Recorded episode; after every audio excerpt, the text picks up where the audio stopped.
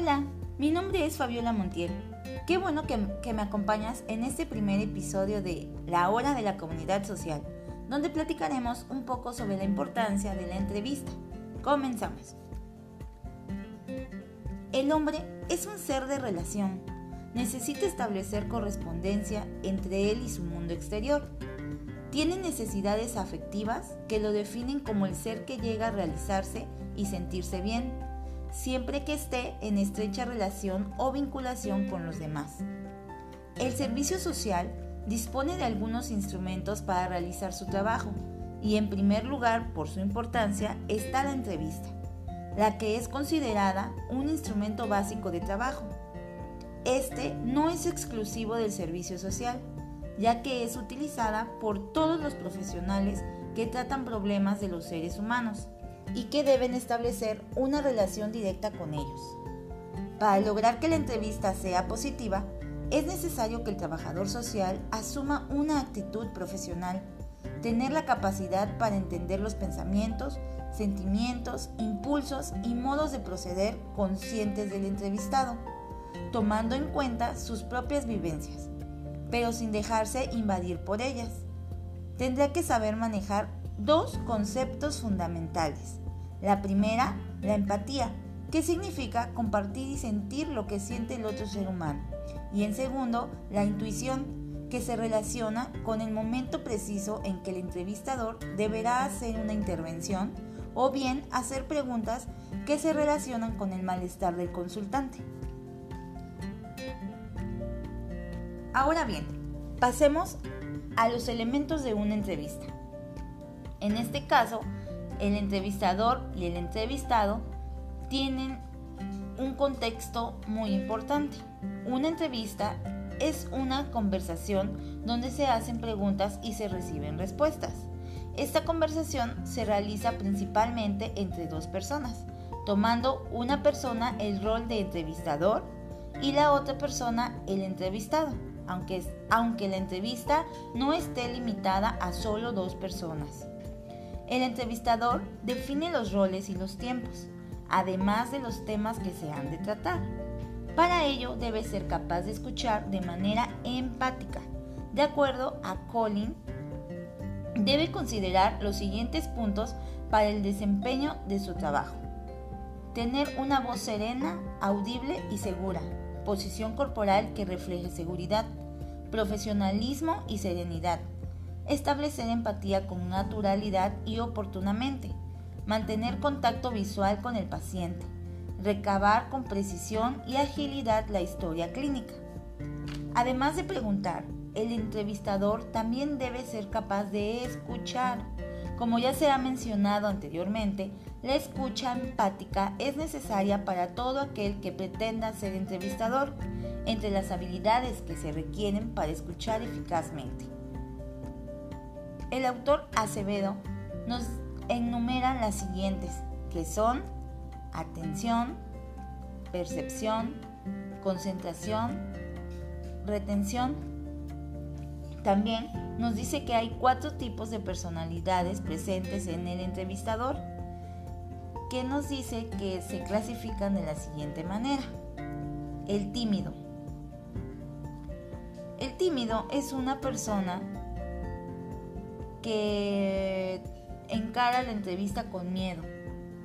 Como no sabe exactamente qué se espera de él, teme ser inferior o no saber responder. El siguiente es el sujeto agresivo. Este posee una personalidad antagónica a la del sujeto tímido. Se muestra sarcástico, autoritario, impulsivo, agresivo, autosuficiente, clínico e irascible. El sujeto manipulador. Este se presenta como egocéntrico, creativo, flexible, impaciente, halagador y chantajista. En este caso es particular que el entrevistador necesite mucha, astucia, ya que este individuo sabe que todos los seres humanos somos débiles ante los halagos. El embustero. Estos sujetos tienden a exagerar los detalles de sus vidas con elementos que parecen claramente producto de una fantasía. Se muestran perezosos y mentirosos. También nos dice que dentro del tema de la entrevista, así como tiene las personalidades diferentes en el entrevistador, hay un cuarto elemento, que es el ruido, el que entendemos por la interferencia de cualquier tipo en el medio que rodea la entrevista, que entorpezca el proceso de comunicación y la efectiva transmisión del mensaje. Por último, el canal de comunicación es el medio por el que se transmite el mensaje. En el caso de la entrevista, el canal es verbal y no verbal, es decir, se transmite información por lo que se dice, por la forma en que se dice, el tono de los entrevistados, la postura, los silencios, entre otros aspectos. Entrevista individual y familiar. El objetivo principal de toda evaluación psicológica en educación es determinar e identificar las principales problemáticas que, que, aquejan al estudiante. Debemos estar conscientes que en el proceso educativo se ven inmiscuidos sujetos de distintas edades, por lo que la temática y las áreas a evaluar deben ajustarse a las edades de los sujetos de la exploración. A continuación, se sugieren algunos elementos básicos para los, los distintos tipos de entrevista.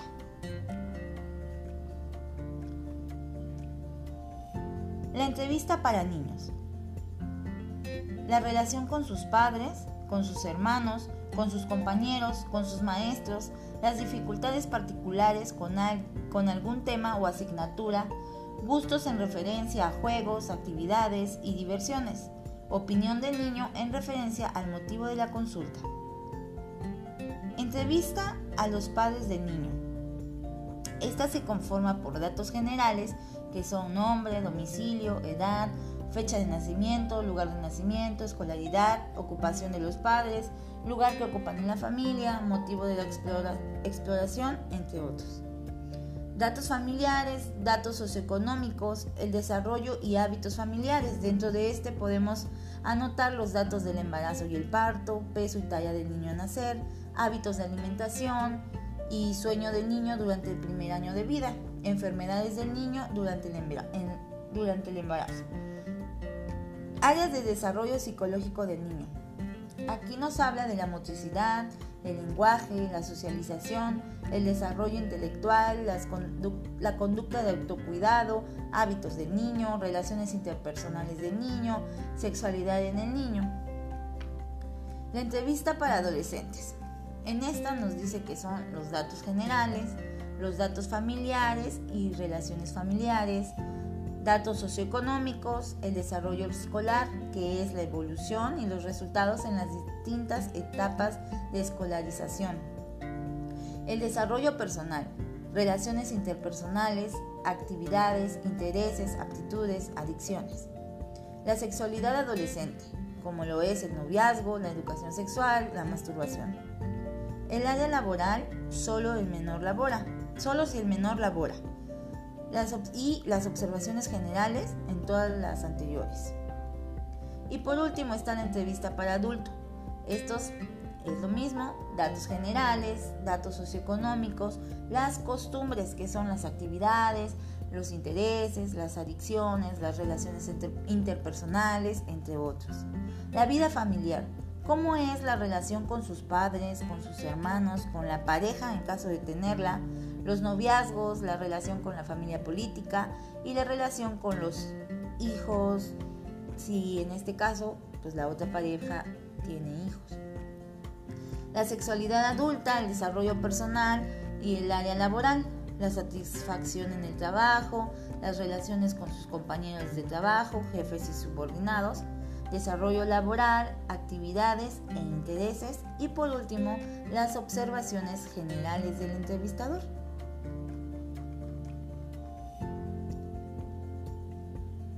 Para concluir este tema, una pequeña y breve conclusión.